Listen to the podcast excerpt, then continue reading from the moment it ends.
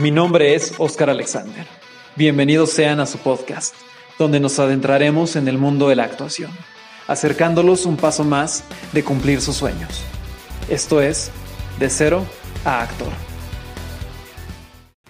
Hola chicos, bienvenidos a otro episodio. El día de hoy me encuentro con la actriz, productora, directora Nadia Vega. Bienvenida Nadia.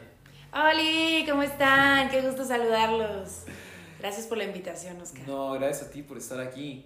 Cuéntales a las personas que nos están escuchando de tu formación, de qué es lo que has hecho. Ok, bueno, pues prácticamente soy todóloga porque como actriz evidentemente se sabe que se tiene que estudiar de todo un poco para ser mejor todos los días y no solo como actriz sino también como pues como seres humanos, ¿no? Yo, yo creo que siempre hay que prepararse muchísimo. Pero bueno, yo empecé en el mundo de la actuación hace 15 años ya. Actualmente tengo 23. Ah, pero, ajá, empecé súper chiquita en el típico curso de verano, ¿no? Yo moría por entrar al curso de verano, en ese entonces era la escuela de López Tarso, un actor mexicano bastante reconocido, y me crucé a pedir informes, me recuerdo que era carísima la escuela, o sea, muy, muy cara, y le dije a mamá, oye, este, no me importa que no me regales nada de Navidad, no me importa que no me regales nada de cumpleaños, no me compres nada, por favor, págame mi, mi curso porque quiero aprender a, a bailar. O sea, mi, mi, primera como acercamiento, mi primer noción por el, por el gusto hacia la, hacia la proyección escénica de alguna manera fue a partir del baile. Me llamó la atención el flamenco a los 10 años. Algo súper como elegante y siento que complicado. Las escuelas evidentemente eran muy caras, pero pues no sé, o sea, como que de alguna manera lo, lo relacioné también con, con, la actuación, con el teatro y sobre todo con el teatro musical, ¿no? Porque eh, empecé a ver cosas en, en la televisión y veía que, que, el teatro musical era canto, baile, actuación y un poco incluso hasta de artes circenses, ¿no? Las telas y todo esto. Y en esa escuela tenían como todo ese tipo de, de actividades me metieron y yo creo que mis papás pensaban que se iba a quedar ahí, ¿no? En el curso de verano yo creo que mis papás también, porque yo también fui niño de curso. tú empezaste antes que yo, yo empecé como a los 11, 12 años, entonces como a los 9, ¿no? Como a las 9, 10 más o menos, sí. Sí, yo igual. Y es lo que yo siempre pienso, que a esa edad yo creo que lo dices, porque también lo dije, y mis papás, sí, sí, claro, te meten al curso y dicen, pues ya, se lo va a pasar, ¿no? O sea, como un curso, dos cursos y ya, luego estudia leyes. Sí. y es como, no. Otro, otro, otro curso, otro curso. Sí, es que eso, eso es algo muy curioso, ¿no? Que, que yo siempre he pensado que una vez que pisas el escenario, o sea, es, es una cosa 100% adictiva, o sea, es, es, un, es un templo, para mí es, es algo que, que significa demasiado en mi vida, además de que me dio mucha, mucha seguridad y muchas oportunidades en la vida de poderme expresar sin miedo a, a, a lo que los demás me dijeran, ¿no? Porque tuve maestros, no sé tú, desde, desde pequeña que me decían, no importa si no te aplauden, tú haces el ridículo, tú haces el ridículo, decían, o sea, en, en ese entonces. ¿no? Sí, no, a mí también me pasaba, porque yo era muy tímido, muy, muy tímido. Y bueno, tú, tú me conoces ya, hicimos una obra de teatro juntos, y pues mm, yo me, me describiría a mí el día de hoy como alguien tímido, pero igual el teatro me ayudó mucho como a descubrir como esa parte de mí de, wow, puedo como expresarme, puedo eh, ser yo mismo y está bien, no pasa nada, puedo hacer el ridículo, justamente como este miedo que luego es como, no, es que, ¿cómo me voy a ver? ¿Y, qué van a decir de mí? Luego es como de, wow, lo haces y es como, no pasa nada. No pasó nada. No pasó nada, exacto. Ya te, ya te desvestiste y no pasó nada, ¿sabes? Es que, y es que eso es lo, lo maravilloso, ¿no? Y siento que, que, se conecta mucho como con, con mi idea personal de, de estilo de vida. Inténtalo, o sea, no, no pasa nada si, si te sale mal. Al final nunca le va a, todo el mundo o no le va o le va a gustar o no le va a gustar, siempre te van a criticar, que si lo haces bien, crítica, que si lo haces mal, crítica.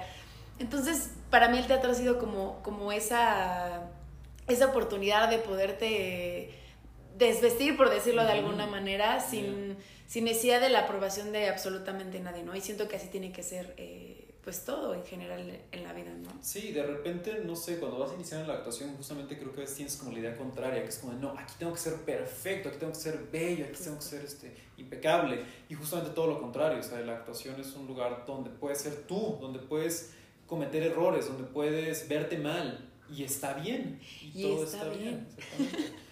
ya, eso, eso creo que igual para los que están escuchando y tal vez están iniciando, pierdan el miedo a, a, eso, o sea, es un lugar muy seguro, no lo vean como tengo que ser perfecta físicamente o eh, mi cabello, mi voz, tiene que ser perfecto, no, al contrario, tal y como es, ya es, ya es perfecto, o sea, tal y como es, es perfecto, y la actuación se trata de, de eso, de aceptarte a ti y decir, yo soy perfecto tal y como soy, y no pasa nada si la gente no me acepta, si me acepto, lo que sea, porque como dice Nadia, o sea, siempre va a haber gente que no le gusta tu trabajo. Lo hagas así increíble, o sea, hay gente que, que dice, no, me gusta el trabajo de, de Meryl Streep, es como, ¿cómo no te va a gustar? Pero siempre va a haber, siempre. Claro, o sea, es tan simple como, como compararlo con un, me gusta un gansito o, o me gusta más el pingüino, ¿sabes? O sea, hay gente para, para todo tipo de de gustos, ¿no?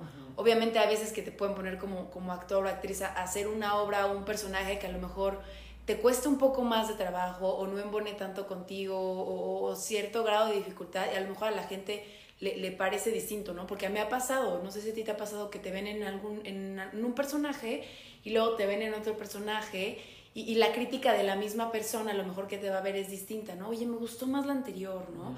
También depende mucho de eso, ¿no? Al final los guiones, cómo se presta el director, cómo te prestas tú al personaje. Creo que también eso pues puede hacer que, que, les guste o que no les guste, ¿no? O sea, hay muchas cosas. Sí, y, al final de cuentas creo que es entender también que no lo estás haciendo por alguien, o sea, no lo estás haciendo por la aprobación de nadie. Efectivamente. Sino lo haces por ti. Igual, háblame un poco de, de esto eh, dentro de los comerciales, como la presión que tú vives, porque yo sé que tú haces muchos comerciales, de hecho yo siempre que me meto a YouTube, así, ahí está Nadia, y luego a los 20 años, ahí está Nadia otra vez en otro comercial. Entonces siempre me la han topando, seguramente ustedes también se, se, la, se la habrán topado. Eh, ya dirán, ah, es esta chica. Ah, es ella. Jugando videojuegos aquí. sí, apenas el que se hizo como, donde más me vieron unos de mis compañeros, me dijeron, ay, ahora sí ya te vi, fue en el, justo en el de Maite Perroni, en el de Chokis. Y, y me, me, me, dio, me dio mucho gusto eh, ese, ese comercial y, y, los anteriores también, uno por ejemplo de, de Cranky, en donde también hablo, porque, porque justo pasa esto en la publicidad, o sea, siento yo que yo al principio me frustraba mucho, evidentemente, por no quedarme. Y, y también como que me, me, di cuenta de qué era lo que necesitaba la publicidad o qué era lo que estaba buscando la publicidad. Uh -huh. Como comentaste al inicio, también he estado de un tiempo para acá, de unos años para acá, metida ya en la producción y en la dirección. Y al haber estado también en la parte de atrás te hace ver otras cosas que antes no veías cuando tú estabas enfrente. ¿No? Está padre. ¿Qué, qué, qué, qué podrías decir que, que, viste ahí que no habías visto antes? Pues que a veces ni siquiera depende de, del talento a lo mejor que tengas. Más bien, yo creo que la publicidad es en un porcentaje talento, no sé, ay, no sé, va a sonar medio feo, pero yo creo que un 20% a lo mejor el, el, el, el talento equivale realmente si te quedas o no te quedas. Entonces, eso una vez al descubrirlo, una vez estando detrás de cámaras o en la producción, te das cuenta que al final no, no importa si actuaste bien o no actuaste bien en, en, la presentación o en el comercial o en el casting de comercial, el que decide es el cliente, ¿no? Y, y evidentemente lo que el cliente quiere, con el cliente me refiero a, a la marca, ¿no? A la uh -huh. marca que está buscando hacer su publicidad para redes sociales o para la televisión. Ellos quieren una imagen, ¿no? Ellos quieren a alguien que represente la marca, alguien que identifiques con la marca y pues sí, desafortunadamente en, ciertas ocasiones o para ciertas marcas muy especiales, que a veces son medio sangrones, sí es igual a físico, o sea, sí. Uh -huh. no, no, no les voy a decir que no, ¿no? Porque sí, sí lo he visto. Ahora, también con, con, esto físico no se refiere a que sea el más hermoso o la más hermosa. Muchas veces es como, pues que nadie tiene pelo chino y su pelo puede ser increíble y bellísimo, pero es como, queremos una lacia. Exacto. ¿sabes? O sea, no sé, no sé tampoco, no se traumen con ese de, ah, es que si no soy la más bonita de los bonitos no me van a escoger. Eh, de hecho, no, o sea, no. muchas veces es, es una cosa eh, física como tal, es una cosa de imagen, pero no necesariamente de quién es el más bello, sino de ciertas características que tiene que tener, no, pues ojos chiquitos, ojos más grandes, este, que mida más, que mida menos, que sea más gordito, que sea más delgadito, así. Sí, Sí, claro, o sea, eso sí, hay, hay, hay este, oportunidades evidentemente para, para todos y no significa justo, o sea, eso sí es importante, es súper importante que, que, lo sepan, que no, que no importa si eres feo, flaco, gordo, chaparro, o sea, realmente la marca como que siempre se, se imagina un perfil, más bien la idea creativa, el, el mercadólogo de la marca dice, me imagino una persona así, más casual, o, alguien más gordito o alguien más flaquito y entonces van tras ese perfil, que es justo como le estás diciendo. Y ni siquiera importa si el gordito actúa o no actúa. Ajá, muchas veces te topas un flaquito que actúa increíble, pues como es que queríamos el gordito. Queríamos un gordito porque pues se, va a ver muy chistoso para la campaña, ¿no? Aunque no sabe actuar. Exacto. Sí, creo que es importante también como mencionar este punto de la presión de los castings, y no solo de publicidad, sino también de, de series, de cine y demás eh, y el no latillarte, de no quedarte en un papel, porque justamente no se trata de que no estés haciendo bien tu trabajo, sino de muchos factores que tú no puedes controlar. Entonces, creo que es importante que la gente sepa que, ay, es que hice casting para esta película increíble y no me quedé, y no pasa nada. claro. Creo que tú haces tu casting y lo mejor que puedes hacer es saber que tú lo hiciste bien y soltarlo, soltarlo, que ya no depende de ti, dejárselo como al universo, a la vida pero soltarlo es como, ya lo hice, hice mi mejor trabajo. Si me quedo, pues sí, bien. Si no, pues es porque querían otra cosa. Totalmente. Y justo, justamente que estás de, mencionando eso, recordé hace más o menos un año, tomé un curso, un taller de, de casting, precisamente. Creo que es importante que sí, o sea, que si se quieren dedicar a esto, y, y, y, les interesa realmente mejorar la, la calidad en sus castings, tomen, tomen los mm, mayor cantidad de talleres que se puedan yo sí he visto un cambio radical, o sea, cuando he tomado talleres me he grabado el antes, mediante y después. Y sí digo, claro, pues por eso no me quedaba, ¿no? O sea, yo misma después de muchos años veo mis castings pasados y yo a, misma no me yo a mí misma no me hubiera seleccionado para el personaje, ¿no? También siempre he pensado que el éxito llega o el personaje llega cuando eres capaz de, de soportar ese éxito o ese cargo del personaje, ¿no? Porque no nada más decir, ah, sí, ya ya soy la protagonista de la historia, ¿no? Sino, hey, o sea, esto, este premio o, esta fortuna en tu vida amerita más trabajo, ¿no? O sea, ahora ponte a estudiar más el personaje, ahora apréndete bien los textos, haz un equipo con todos, este, checa los demás personajes, no solo te fijes en el tuyo, ¿sabes? O sea, todo eso siento que, lleva un proceso también de, responsabilidad muy fuerte, ¿no? Pero a lo que yo me refería es que les quiero, les quiero recomendar un, un curso, un taller que yo tomé, que es en la escuela de Elvira Richards.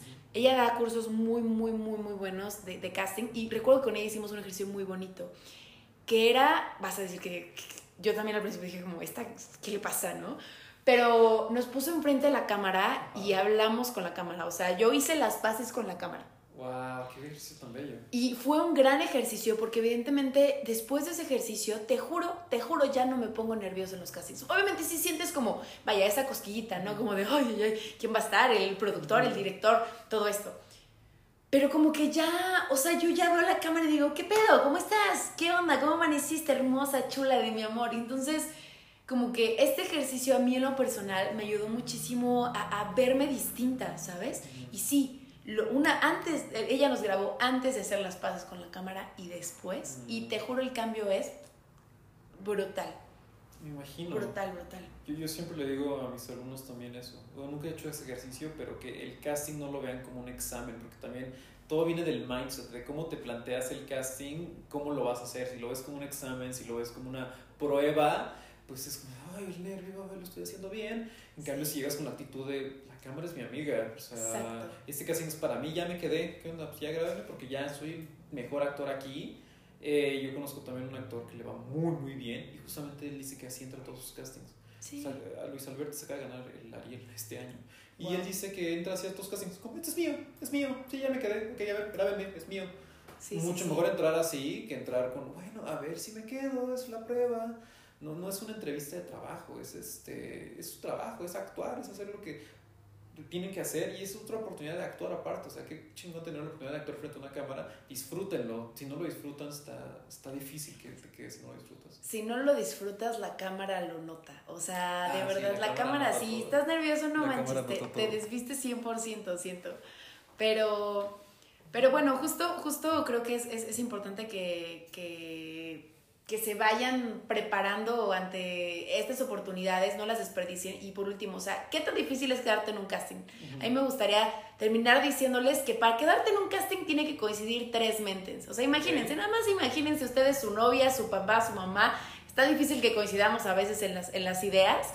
Aquí coinciden, a ver, el, el, guionista tiene una idea acerca del personaje, ¿no? Después el director. El guionista cuando le platica al director de qué quiere del personaje Y luego, el director de casting, cuando le platica, más bien, el director cuando le platica al director de casting, tú cuando lees el, el guion, te imaginas otra cosa, ¿no?